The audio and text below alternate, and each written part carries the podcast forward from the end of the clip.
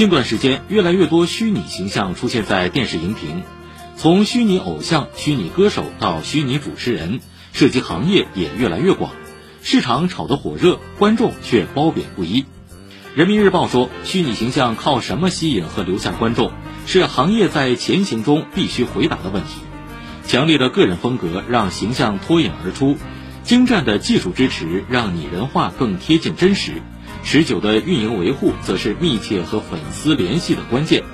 三大要素共同构成虚拟偶像的不可替代性，这样才能在市场上牢牢站稳脚跟。